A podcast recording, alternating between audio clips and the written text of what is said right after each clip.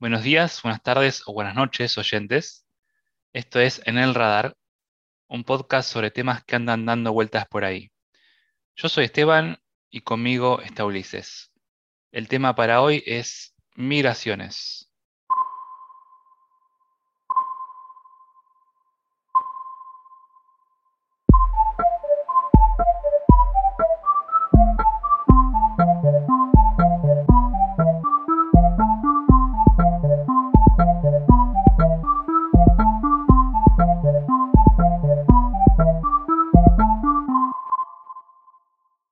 Bueno, si te parece, podemos empezar un poco, quería preguntarte, eh, Ulises, ¿qué te motivó a pensar en el tema migración? Tema migración. eh, y hay un factor más personal que es saberme yo mismo, migrante, y toda mi familia en realidad, por lo menos las últimas cuatro generaciones, somos migrantes. Algunos migraron dos veces, eh, de Japón hacia Argentina y de Argentina hacia Japón. Y mm, por otra parte, lo que noto como una tendencia en alza en el mundo, eh, que tiene como estas vilificaciones, ¿no? O estos rechazos tan acalorados. No sé, pienso particularmente la presidencia de Donald Trump, que, o sea, empezó la campaña con construyan ese muro. Mm, Eh, instaló una visión que no sé si era minoritaria o si era muy radical, pero la puso en agenda de una manera que no estaba siendo puesta en agenda. Eh, y bueno, creo que hay algo que, o sea, obviamente no comparto esa posición, pero digo, algo pasó para que se lo perciba tan masivamente como un problema, ¿no? En Estados Unidos. Y creo que eso tuvo una repercusión después y, eh, y reversiones en muchos países del mundo. mm. Sí, sí. A mí me, cuando me mencionaste el tema me pareció de entrada súper interesante porque también creo que a mí me toca también de modo personal, siendo que yo soy migrante. Mi familia estaba, este, eh, como la tuya, estaba presente la migración y desde que tengo uso de razón que siempre le preguntaba a mis viejos, por ejemplo, de dónde eran mis abuelos, mis bisabuelos, mis tatarabuelos, eh, que me contaran un poco la historia de cómo se había llegado hasta donde estábamos en ese momento presente. ¿Y en- te podían responder? ¿Saben, sabés vos de dónde vienen todas tus, todos tus antepasados? Bueno, en su momento ellos me podían responder hasta cierto punto, porque más que nada se basaban en las historias que sus padres les habían contado, pero había como una, una línea eh, en donde perdían el conocimiento de la historia de las familias. Y ahí me tocó a mí hacer una indagación mayor, y a raíz de hacer toda esta investigación fui descubriendo, ok, de dónde viene esta rama de la familia, de dónde viene la otra. Y curiosamente, por lo menos lo que me pasó a mí fue de donde menos sabía, más terminé averiguando porque la familia era como que no quería hablar de ciertas ramas que quizás eh, se les daba mayor o menor prestri- pero al fin y al cabo terminó siendo mi propia investigación la que me llevó a saber más. Claro.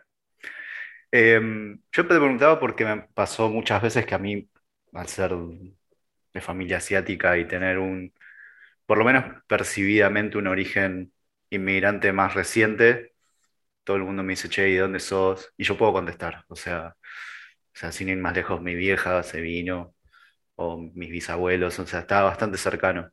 Y me pasa mucho que yo para provocar a la gente me pregunta, que generalmente son descendientes de europeos, o por lo menos autopercibidos descendientes de europeos, le pregunto, ¿y vos de dónde sos? ¿De dónde viene tu apellido Martínez? Me dicen, no tengo idea.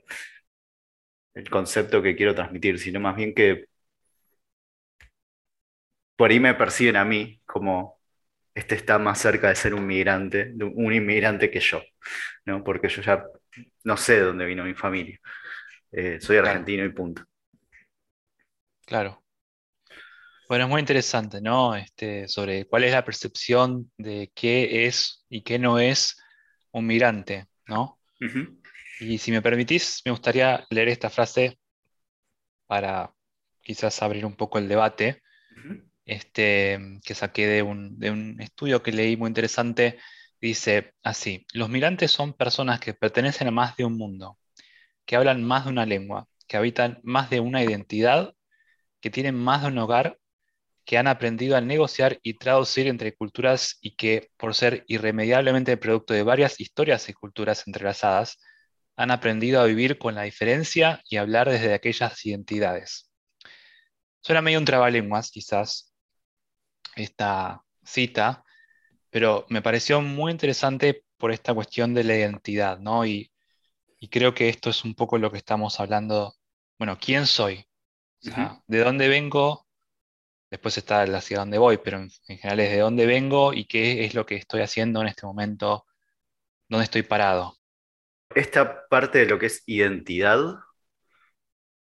es lo que creo que termina dando como resultado las políticas públicas más restrictivas respecto a la inmigración o las actitudes también de la sociedad frente a los migrantes eh, más conservadoras o reaccionarias.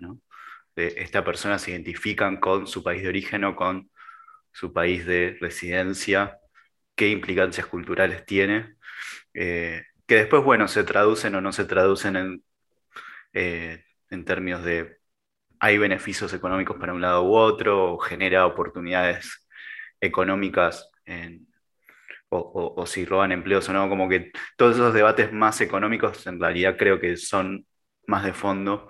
Eh, debates sobre la cultura o, sobre proteger una identidad nacional, ¿no? Totalmente. Me parece que eso tiene que ver justamente con, siempre está esta idea de cuál fue la sociedad, entre comillas, que fundó el país, sobre todo las colonias, ¿no? Estamos pensando, o de dónde proviene esta idea étnica que a veces se asigna a cierto país, por, ejemplo, por el idioma que se habla, el, idioma oficial o la historia de fundación, entonces se tiende a pensar que esa es como la dinastía o la sociedad fundamental, ¿no? Y por ende la etnia y por ende la cultura, lo cual es errado. Por ejemplo, en el caso de Estados Unidos, está la idea del, del white man, o sea, el hombre blanco a la hora de preguntar, es más probable que le pregunten a una persona que no tiene, entre comillas, facciones de un hombre blanco típico de tradicional. ¿Por qué? Porque no está sentado en las bases de la fundación del país. Entonces se le asocia como, ¿por qué uno está ahí? Y no se le pregunta a una persona que tiene que ver con la fundación de por qué está ahí, que también podría pasar, ¿no? Sí. Eh, más escabroso todavía esto de la de la identificación uno a uno con un grupo étnico y la identidad cultural del país. Eh, nada, como, o sea, son muy raros los casos en donde un Estado o una, no sé cómo llamarlo, porque es, estamos en límite entre hablar, llamar Estado y nación, mm. eh, o identidad cultural más, más grande, eh, se identifica con una diversidad por ahí de, orígenes étnicos y culturales. Eh, y ahí reoperan esto de, bueno, si tenés, si venís de, si tenés otro origen étnico, necesariamente sos migrante. Bueno, para hacer un poco de contexto en este tema bastante eh, grande, la migración en realidad es una, una, cuestión que viene desde el origen de la civilización humana, si se quiere, ¿no? Esta idea de los pueblos eh, caminando, cruzando océanos que estaban en su momento congelados, o mejor dicho, mares, eh, conociendo territorios, etc. Eso siempre existió desde el origen de la civilización humana. Después, cuando más o menos empieza, vamos a decir, los últimos 2000 años, ¿no? en la historia relativamente contemporánea, cuando ya había ciertos estados-nación formados, o sea, el primer hito más importante en cuanto a migración es eh, la llegada del hombre blanco hacia el continente americano, ¿no? Entonces, a raíz de ese suceso, eh, hay una migración muy grande que se produce desde el viejo continente mal llamado, digamos que es el continente europeo, el asiático y el africano, ¿no? hacia, entre comillas, muchas comillas, el nuevo continente, mal llamado también, que era el continente americano. Entonces, esa es como la primera etapa de, migración masiva, si se quiere, este, que además no pasó de manera escalonada, ¿no? porque hasta ese momento como que toda la migración había sido por sectores, escalonada, de a cientos o miles de años, digamos, pero de repente en el año 1492 en adelante todo fue masivo, o sea, barcos y barcos y barcos con personas. Y además era unidireccional, digamos, ese flujo. Exactamente.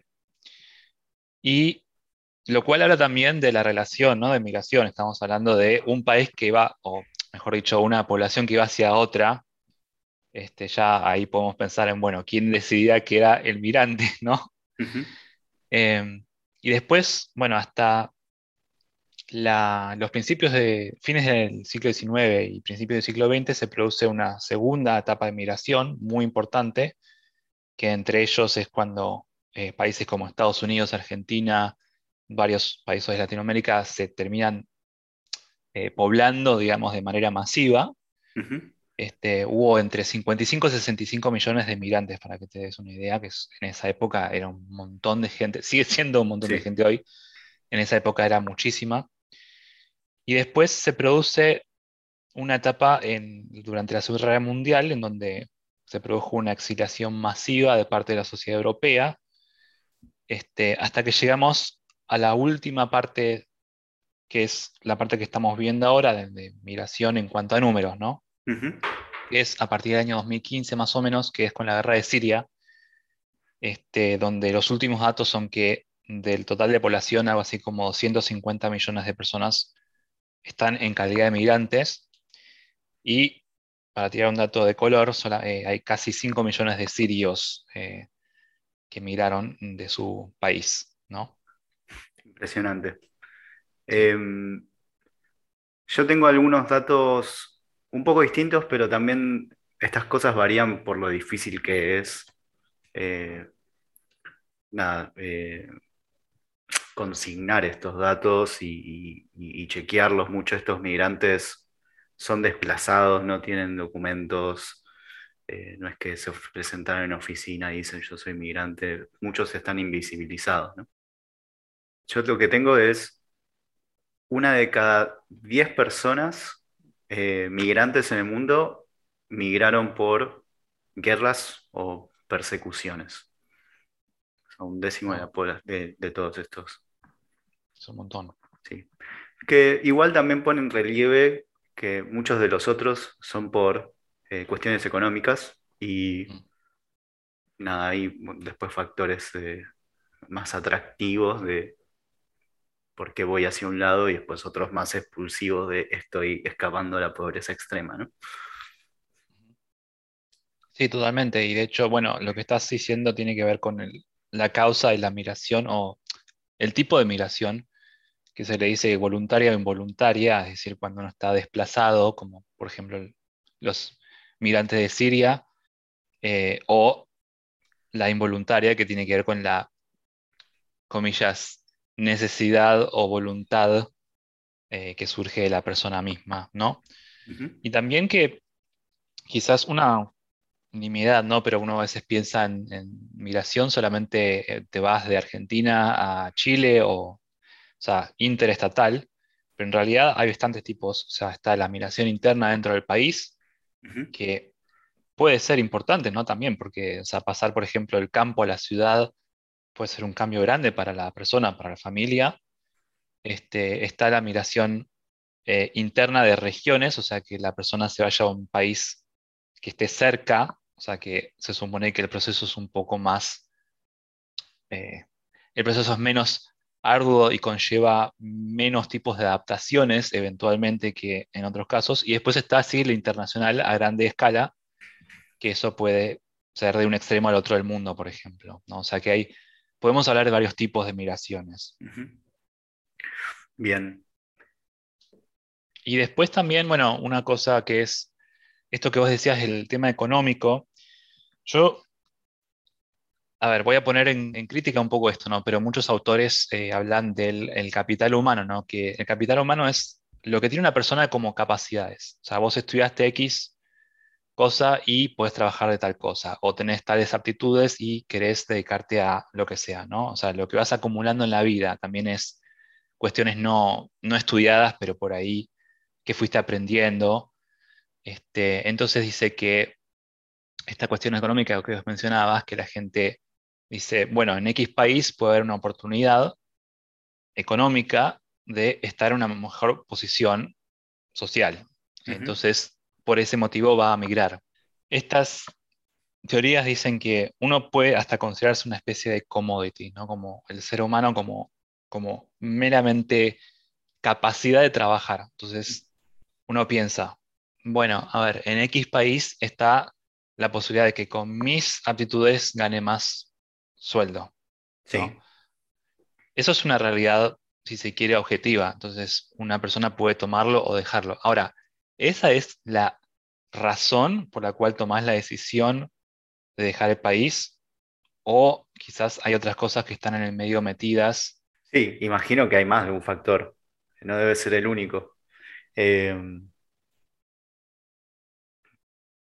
pero después eh, los porqués, digamos, son bastante personales y me imagino que varían también entre qué país de origen y qué país de llegada estemos hablando. Eh, mm.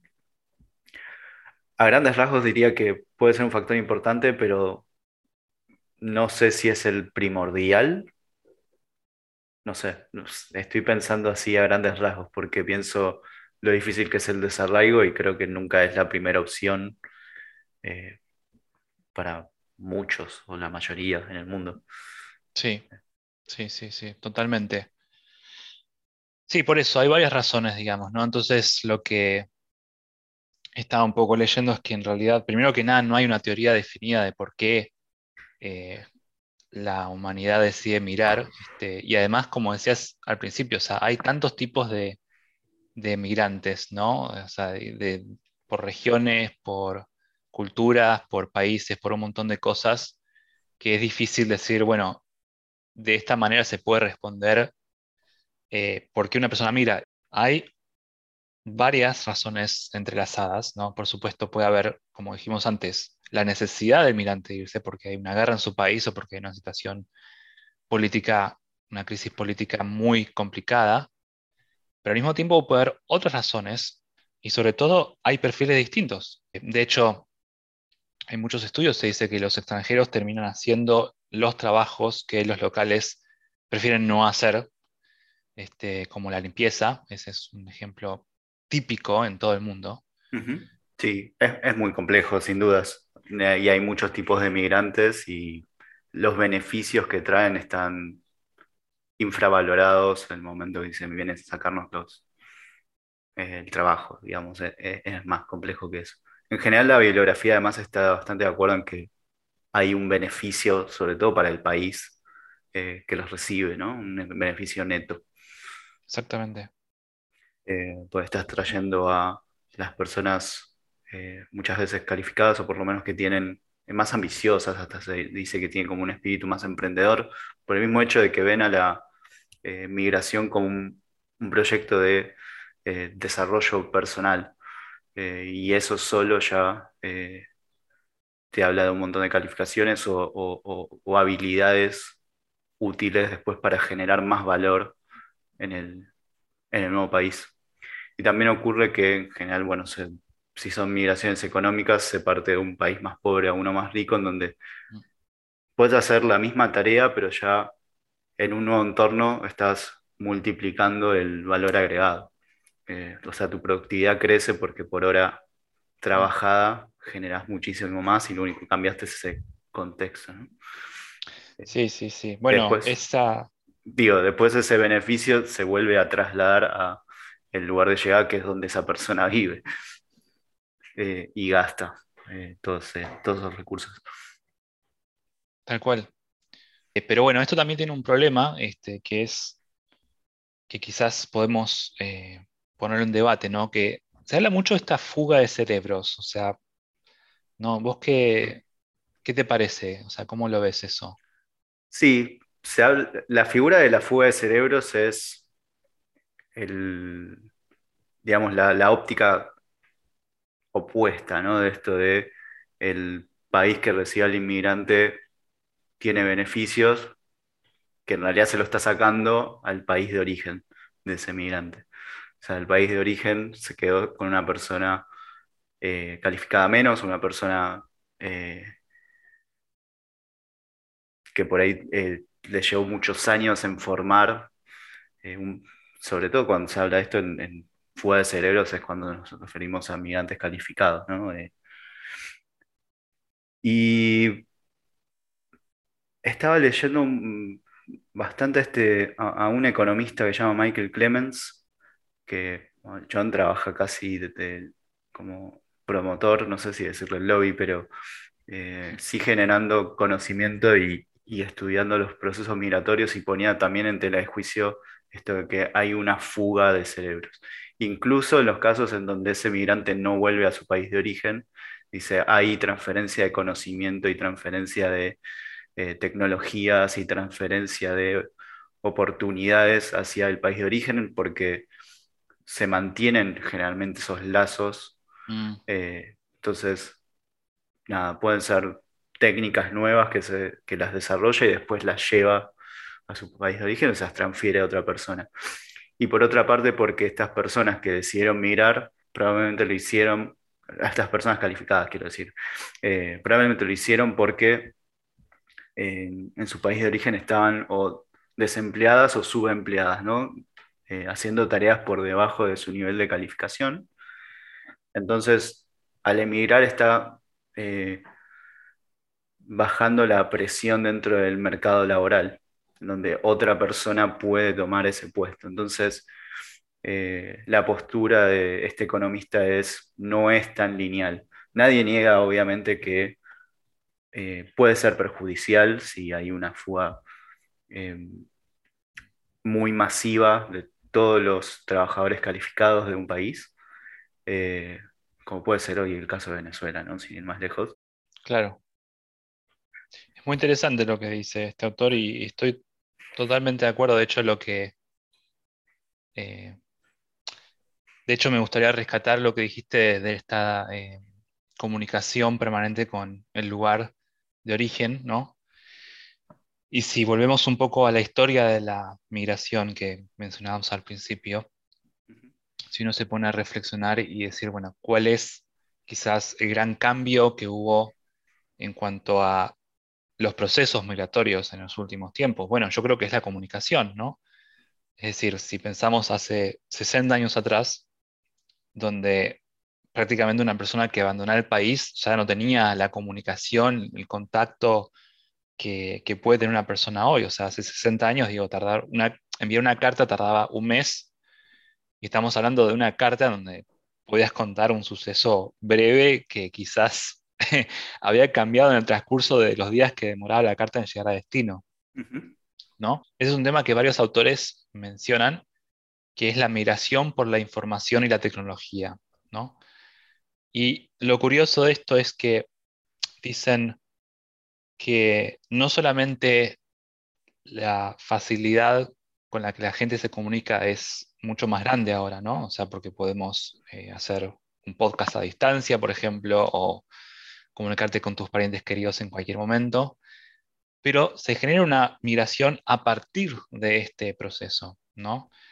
Es decir, que con la facilidad que. Eh, con la facilidad que trae la comunicación, eh, se empiezan a crear más puestos de trabajo, se empiezan a crear más eh, modos de viajar y de, trasladarse o de no trasladarse, ¿no? de trabajar de casa, lo que fuera. Y eso va generando un mercado internacional que antes no existía o que era mucho más complicado de hacer, ¿no? Eh, sí, y que creo que también baja el costo del desarraigo, ¿no? Porque hay más posibilidades de mantenerse en contacto con la familia en el país de origen o incluso de visitar, digamos. Antes por ahí era prohibitivo, ¿no? ese gasto, pero hoy en día se están aminorando, se está mitigando ese efecto gracias a las tecnologías. Tal cual, tal cual. Voy a un segundito sobre algo que me he colgado de cuáles son los beneficios eh, que recibe el país de origen cuando manda un emigrante hacia otro país, sobre todo más rico, eh, que es el tema remesas. Eh, las remesas normalmente se consideran, bueno, toda esa plata que un emigrante manda a su país de origen para ayudar a su familia. Y son números súper importantes en algunos países. O sea, particularmente estaba viendo en Tayikistán y Kirguistán, explican alrededor del 30% del PBI. Eh, sí, es, es, enorme. En el caso de Latinoamérica estamos hablando de eh, El Salvador, que es alrededor del 25%, y después hay en total unos 30 países en todo el mundo en donde explican el 10% del PBI. O sea, estamos hablando de números bastante grandes. Eh, se dice incluso que en estos años, o sea, 2020, 2021, eh, las remesas pueden estar superando las inversiones directas y, la ayuda, las, ayudas, internacionales eh, en volumen. Pero lo que quería mostrar de que es súper curioso es, dentro de los eh, países que más remesas reciben, en, total de dólares, no en porcentaje, va a haber dos países que son muy curiosos y no los vas a sacar. Me gustaría ver cuáles pensás que pueden ser los top 10. ¿Quiénes están en el top 10? Países que más remesas reciben en volumen. Si voy a encontrar el sentido común, diría Estados Unidos y Canadá, por ejemplo. Eh, no, Estados Unidos está, pero del otro lado, es el país que más remesas envía, por lejos, además. Eh, el país que más recibe es India, eh, que por cierto es el país con la diáspora más grande del mundo. Creo que 16 millones de personas que nacieron en India hoy viven en otro país. Después le sigue China, después México. Y después en el puesto número 6 tenemos a Francia. Mm. Perdón, 7 a Francia y 9 a Alemania. O sea, para estos dos países presenta poco, menos del 1% del PBI, pero Alemania recibe más de remesas que Nigeria. Y Francia recibe más de remesas que Bangladesh. Muy interesante. Sí. Y creo que rompe estereotipos de una manera drástica. Sí. Mm. Totalmente. Eh, a, mí me, llama mucho la atención. Eh, no sé quiénes son los alemanes que están mandando plata a Alemania. Sí. Y es probable, a ver, si me baso un poco en lo que leí, eh, es probable que se hayan ido a países eh, incluso de mayor poder adquisitivo que el país donde viven. No me extrañaría para nada, porque, por ejemplo, eh, sé el caso de varios alemanes que se van a Suiza. Ah, Suiza tiene, Suiza tiene un nivel más alto de vida que, Alemania. Y un poco esto me, me remonta a un dato también que es, hay una, una cuestión con el tema del, del, capital humano, ¿no? Que es, bueno, qué tan fácil o qué tan difícil puede tener eh, la integración un migrante en un país. Este, cosas que en general, digamos, las personas que miran cuando llegan al país de destino eh, tienen un proceso de adaptación. Hay una lista de posibilidades muy grande pero la realidad es que todos y todas tienen una capacidad determinada de donde ellos eran originarios, o sea, tradiciones, desde costumbres hasta eh, educación o no educación. Eh, y la realidad es que mientras más similar tenga el país eh, de destino con el país de origen, más fácil va a ser la integración. sin embargo, lo que dicen muchos estudios es que los migrantes nunca terminan de alcanzar el nivel económico y de vida que tiene los, la población nativa del país. ¿no? Y yo creo que esto es interesante rescatarlo por una simple cuestión, que es volviendo a esto de em, el mito de que los migrantes van a sacar ¿no? Eh, todos los trabajos de la sociedad local. Y es que no, o sea, justamente, o sea, técnicamente hablando, la población migrante no llega a tener los mismos niveles de vida que la población hacía en el lugar. Entonces dicen que recién a partir de la segunda o tercera generación es que las familias de migrantes pueden llegar a percibir un mismo nivel que los locales. Y si pensamos en términos de cultura, o sea, ya para esa altura, obviamente que la, la persona ya está súper adaptada, digo, los hijos de migrantes suelen tener como una interacción mucho mayor que los padres, este, o sea que las diferencias culturales se van extinguiendo muchas veces. Eh, pero bueno, me parece muy, muy llamativo, ¿no? Sí, es que tiene sentido porque, mm, o sea, un migrante primero hay un montón de cosas eh, que, que dejan el país de origen, entonces ya está empezando con desventaja al momento que migra. Y después también cuando migra no tiene, muchas veces no habla el idioma o no lo habla de la misma manera que los locales eh, y no tiene las redes de contactos que podrían tener eh, los locales. Entonces, tiene sentido que en promedio eh, no llegue al nivel de vida que tienen los locales, hasta que se empiezan a difuminar estas diferencias con el correr de la generación. Sí, y otra de las cosas que influye bastante en esto es, como decía, las redes sociales, o sea, las redes existentes en el país de destino, ¿no? O sea, comunidades, comunidades de, no sé, eh, de población turca o población india en Alemania o, no sé, o población latinoamericana en Argentina, o sea, cualquier país siempre hay como comunidades que se las puede llamar redes sociales porque o sea, la persona originaria del país, de esa comunidad, o sea, puede de una manera fácilmente contactarlos. este, pero bueno, el punto es que o sea, hoy por hoy existen estas redes sociales, eh, no, no, literalmente eh, Facebook, sino eh, redes sociales humanas existentes en el país que ayudan mucho más a la migración. Que en su momento también están, o sea, en su momento en varios países también ya existían yo qué sé, la comunidad de italianos en Argentina, o alemanes, o de polacos, o, después más tarde de japoneses, o digamos, o de chinos, o de coreanos, etcétera, etcétera, etcétera, en Estados Unidos, en Alemania, ¿no? Sí, que es la razón también por la que muchas veces se asocia a determinado grupo de inmigrantes de un país con una actividad económica puntual, eh, como pueden ser eh, los tintoreros japoneses en Buenos Aires o los horticultores eh, bolivianos en, Buenos Aires y bueno, en Argentina en general. Bueno, hay, muchas, o, antes eran los despenseros gallegos, es como... Son, son actividades que también se dan por estas redes, donde uno les fue bien y lo recomienda y ayuda a otros a empezar ese negocio. Sí, sí, tal cual. Ah, bueno, los supermercadistas chinos. Me estoy olvidando el más importante quizás hoy en Argentina.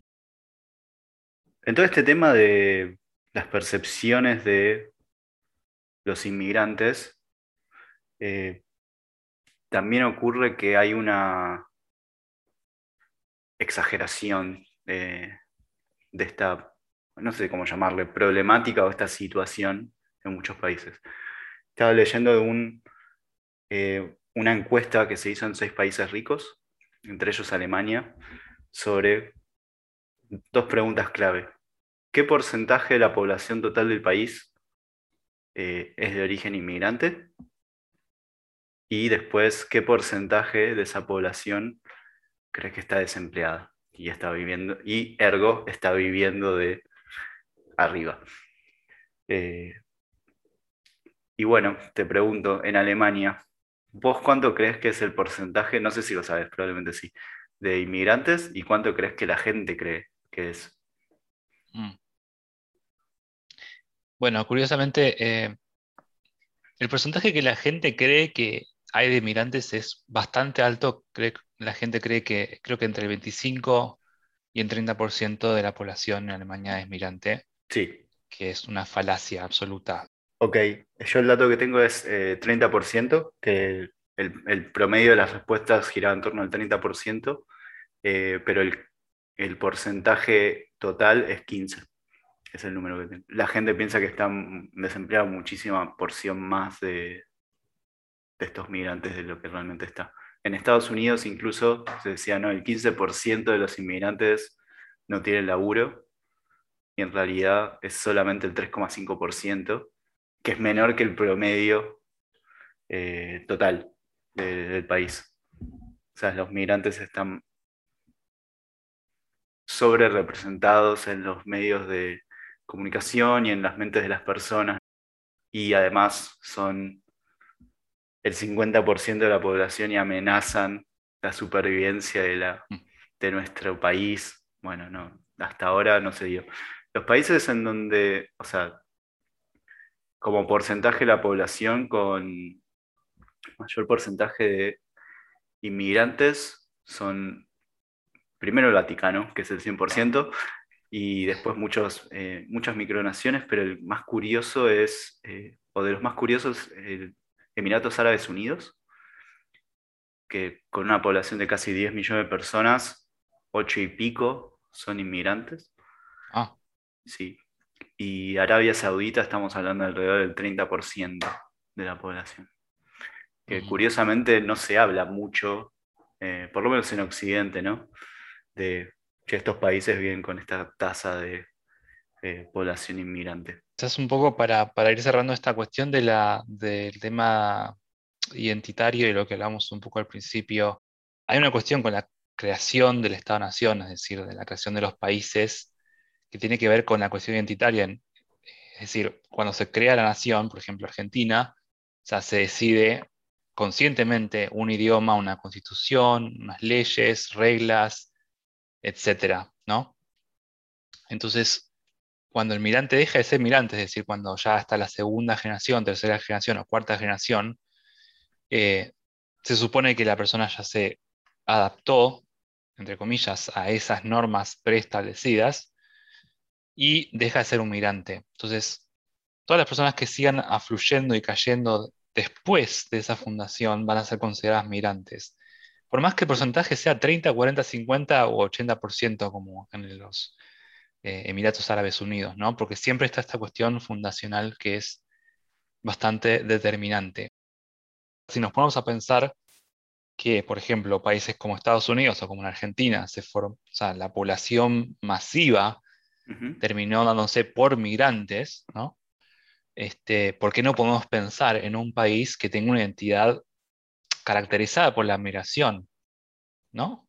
Y en ese sentido sería más fácil entender las nuevas generaciones de migrantes porque eso va a pasar. O sea, si hay una cosa que todos los informes que leí y que se sabe, digamos, es que la migración no acabó y no va a acabar nunca. O sea, el movimiento del ser humano es constante, ¿no? Y, para eso es necesario conocer también las historias de vida de las otras personas, ¿no? De, bueno, de dónde vienen, así como vos y yo hicimos un poco de eh, investigación respecto a nuestras familias, también creo que es interesante decir, bueno, de dónde viene esta persona que acaba de llegar, o sea, quién es, cuál es su historia personal, antes de pensar, no, esta persona vino a hacer tal cosa, digamos, o sea, como tener un preconcepto de, esta, de este mirante, porque no sabemos.